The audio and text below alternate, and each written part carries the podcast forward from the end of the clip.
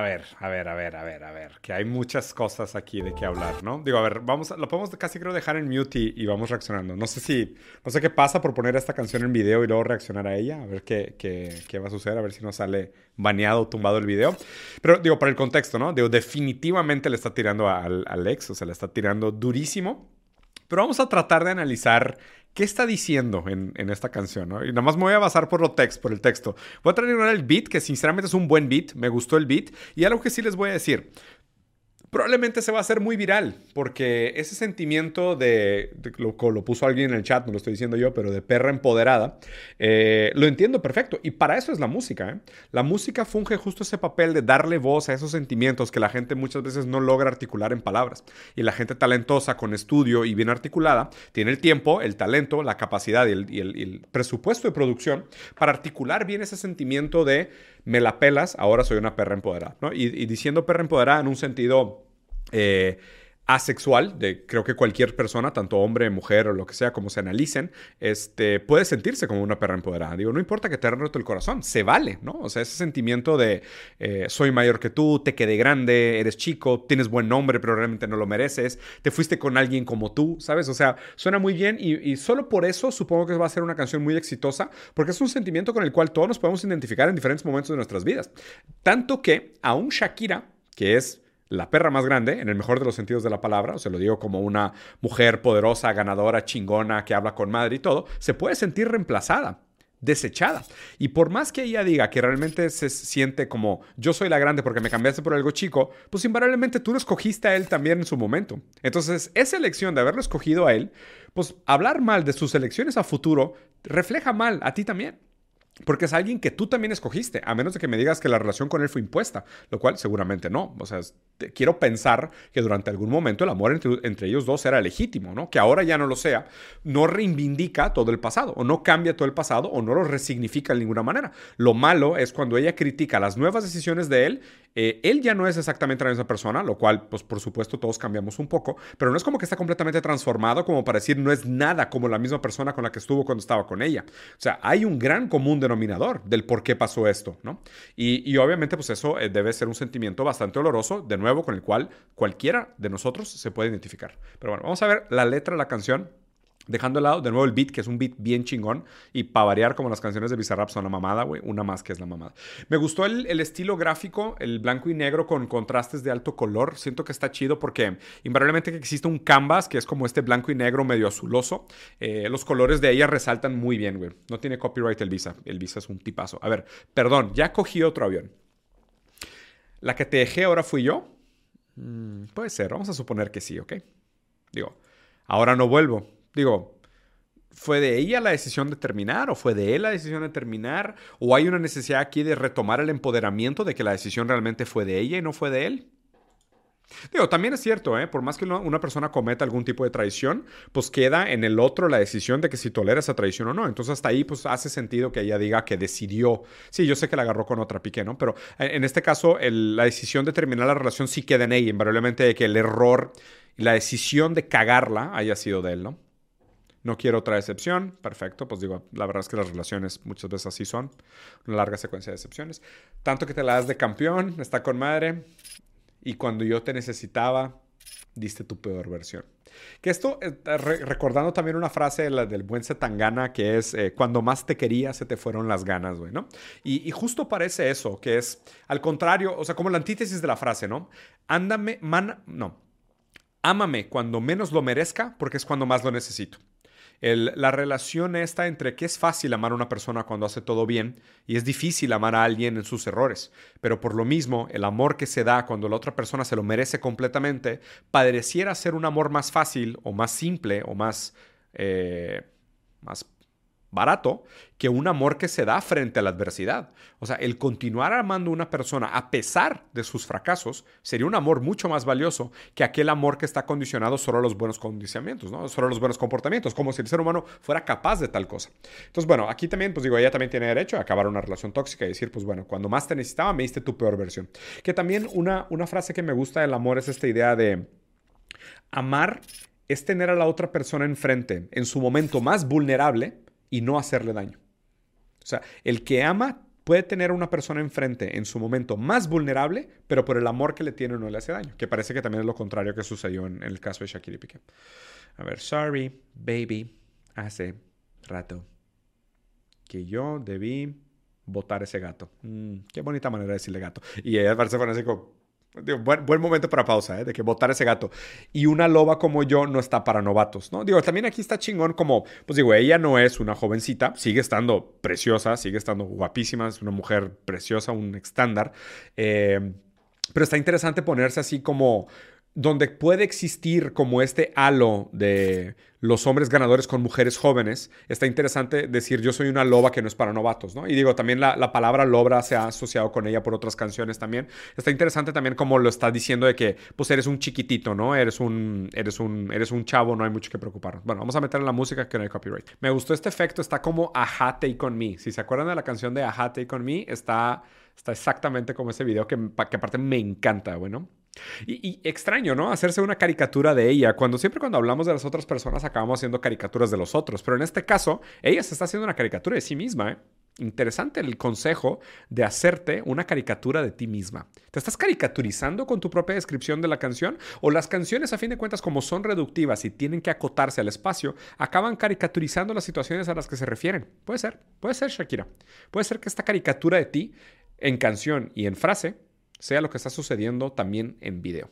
Esa idea de a ti te quede grande y por eso estás puede ser una referencia fálica. Quiero, quiero leerlo así, como la tienes chiquita. O sea, la tienes chiquita y te quedé grande. O sea, no me llenaste, ¿no? Quiere decir que te quedé grande, pues no me llenaste.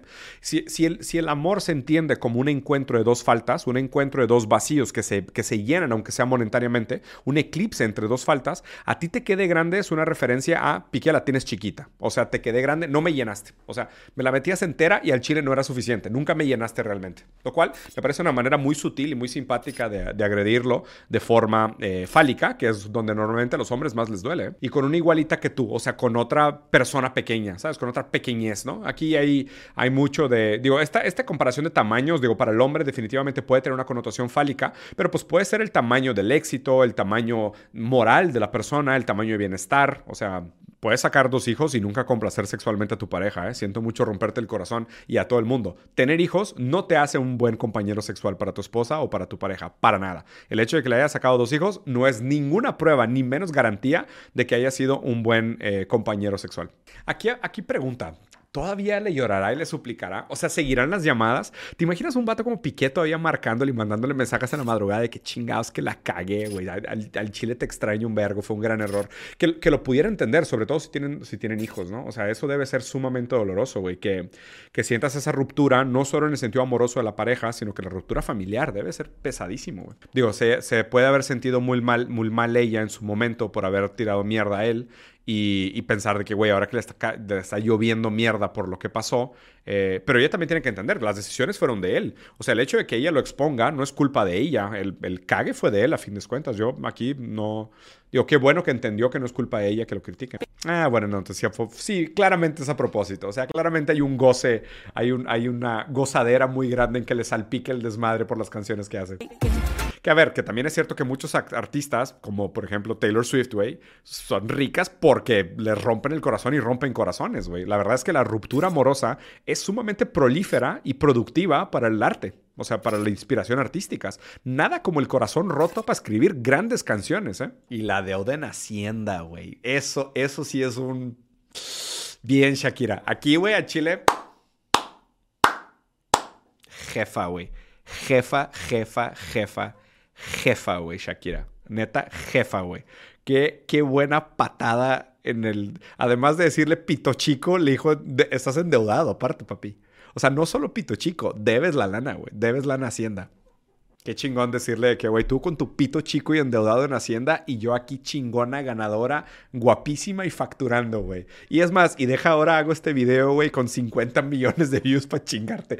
Digo, a ver, o sea, muy social espectáculo este pedo. O sea, estamos nosotros gozando del, placer de la social espectáculo, pero definitivamente es un gran comeback, ¿eh? Es, un, es una gran, un gran zarpazo de realidad, güey. Sí, entiendo, entiendo lo que claramente se refiere a Clara con la que le puso el cuerno. Pero aquí, o sea, no, o sea, eh, yo creo que está hablando de los dos. O sea, definitivamente está un poco hablando de los dos, ¿no? Pero más allá, yo, más allá del nombre en sí, que está bien que le esté tirando caca directamente a Clara, pero está chingón como vincular la persona a su nombre, ¿no? O sea, como si tu nombre te prometiera algo. Y Shakira que promete, ¿no? O sea, el, y el, nombre que te antecede que dice sobre ti. Y hay estudios que dicen que la gente realmente sí tiene una relación con su nombre y, y su nombre de alguna manera acaba constituyendo su propio futuro. O, sea, hay un, hay un caso estudio bien famoso de dos gemelos en Estados Unidos que a uno le pusieron winner y al otro le pusieron loser.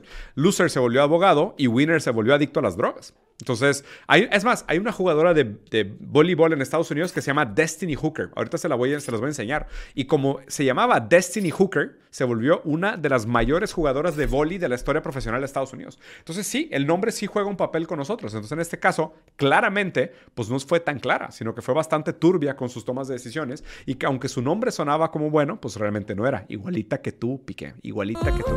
Del amor al odio un paso, no necesariamente. A ver, ah, sí y no.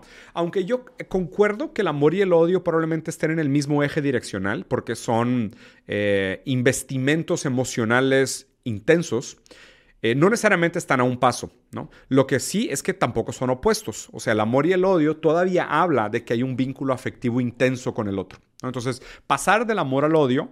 Eh, no, no, no sé exactamente, bueno, a ver, entiendo la, la, muletilla y entiendo lo poético de decir el del amor al odio está a un paso, pero tanto, es, tanto no es cierto que sigue existiendo un proceso de duelo, un proceso de trauma, un poco de rencor, remordimiento, intentos y negociaciones, porque, o sea, tú no dejas de amar a una persona en la noche a la mañana, podrás empezar a odiarla, ¿no? Y el amor poco a poco se va como volviendo amargo y se echa a perder y se pudre hasta que realmente se desaparece, pero no me parece que el amor reemplaza completamente al odio, ni que el odio reemplace completamente el amor. Lo que sí también pudiéramos argumentar es que la gente dice que es difícil saber por qué te enamoraste, pero es muy fácil saber por qué dejaste de amar. Entonces en este caso sí lo entiendo, ¿no? Porque nadie racionaliza el por qué se enamora de una persona, sino que tendemos a racionalizar el amor a posteriori, después de que ya estamos enamorados, pero sí es verdad que el odio, el desamor o la decepción sí se racionaliza desde el principio. Hay algo, hay un evento, hay un quiebre en la relación amorosa donde dice, puta madre, te pasaste de verga. Esto es un antes y después, de aquí en adelante ya no te puedo amar. Porque aunque te ame, prefiero esconderlo y negarlo y ahora brincar al odio y poner ese amor como en segundo lugar. Está interesante, pero en, la cabeza de ella es realmente irreemplazable. Y quisiera pensar que algunas personas sí lo son y que algunos tipos de amores sí lo son, pero lamentablemente mi convicción es que creo que nadie es irreemplazable. Absolutamente nadie es irreemplazable. El hecho de que existan canciones de este tipo a este nivel de celebritismo con gente hermosa, perfecta, brillante, talentosa, con lana, con lo que tú quieras, con la mejor vida del mundo, aún ellos son reemplazables. Aún entre ellos se engañan y aún entre ellos se, abandonan y se rompen el corazón. Entonces, no, realmente no me parece que, todo el mundo es reemplazable. No creo que podamos superar esa fantasía. Mm, valgo por dos de 22. O sea, la que te dices de 22, yo tengo 44. O sea, es raro, ¿no? O sea, qué, extraño pensar. A mí se me hace un, poco misógeno y entiendo por qué también, ¿no? Como que se da mucho en ese mundo supuestamente del celebritismo que los hombres tienden a agarrarse. La, leyenda de Leonardo DiCaprio, ¿no? Que sus novias no pasan de 22 años de edad. Y el número 22 específicamente, o sea, qué extraño, ¿no? Que ya a esa edad estés con, con chavitas tan chiquitas. Pues ojalá y tengan temas interesantes de los cuales hablar y te llamen la atención, güey. Pero... También entiendo el valor de una de 44, que pudiera ser una mujer mucho más madura, mucho más experiente, eh, mucho más, eh, ¿cómo se dice?, dedicada en el sentido sentimental y igualmente bella, guapa, atractiva, sexy, lo que tú quieras. Cambiaste un Ferrari por un Twingo, cambiaste un Rolex por un Casio. O sea, ella es el Ferrari y el Rolex. Y la otra chava es el Casio y el Twingo. El Twingo hasta lo entiendo, ¿no? Como una versión barata, chiquita. El Casio se me hace un clásico, para que veas. Y en relojes la funcionalidad. Porque, a ver, pudieras decir, ok, perfecto, el, Ferrari sí es aún utilitariamente hablando, aún mecánicamente superior al Twingo prácticamente en todos los aspectos, ¿no? Estética, funcionalidad, igual y rendimiento, ¿no? Eh? No sé. A lo mejor el rendimiento en el día a día podría ser utilitario pensar que, que si el dinero no fuera un problema, sería mejor tener un Twingo que, que, un Ferrari. Pero Rolex y Casio, híjole, ahí sí no sé. Ahí sí ya no sé. Porque el Rolex sí se me hace puramente un símbolo de estatus, donde los dos cumplen exactamente la misma función. Se me hace que el Casio es más resistente y probablemente más durable que el Rolex. Lo único que tiene el Rolex de superior es el, el valor social, porque aún la estética pudiera juzgarse como ambigua o subjetiva. Entonces, complicada esta metáfora. ¿eh? Ese vas acelerado, dale despacio, simplemente fue por rimar. Eso sí, creo que no hay nada que interpretar. Mucho gimnasio. Pero trabaja el cerebro. Trabaja el cerebro un poquito también. Aquí estoy profundamente de acuerdo con Shakira, me encanta el mensaje. Si este fuera el mensaje de cierre, quédense con ese mensaje de cierre. Vayan mucho al gimnasio, pero también trabajen el cerebro porque es sumamente importante. Aquí me siento un rey. Claro, en el mundo del celebritismo, en la sociedad espectáculo, donde tal vez ella misma ya quisiera superar este quiebre y dedicarse a otra cosa, pero es todo lo que la gente habla, todo lo que la gente pregunta. Interesante sería pensar que llegando con Bizarrap, o sea, puede ser que, oye, güey, hagamos una canción juntos. ¿De qué quieres hacer la canción? Y probablemente hay brainstorming y hay todo un grupo de que no, no, la tienes que hacer sobre este pedo, ¿sabes? O sea, es como, es lo que hay, hay que platicar sobre esto, güey. Yo te desocupo mañana y si quieres traértela a ella que venga también. ¿A qué? ¿A que la desocupes? Esa frase sinceramente no la entendí. Yo te desocupo mañana y si quieres traértela a ella, que venga también. ¿A ser desocupada? O sea, sería caerle a mi casa y a los dos les digo, ya no ocupo. Ah, que saque sus cosas de su casa. ¿Cómo, güey? Y que y traértela a ella que venga también. Ah, que venga a recoger las cosas de él a casa de ella. Está interesante. Pues sí, un par de manos extra para cargar pendejadas. Why not? I get it. Ya está, chao. Muy bien, güey. La neta estuvo muy chingona. Muy chingona. La disfruté demasiado. Fue una gran idea, Capital Humano. Gracias por recomendarme el Bizarrap de Shakira.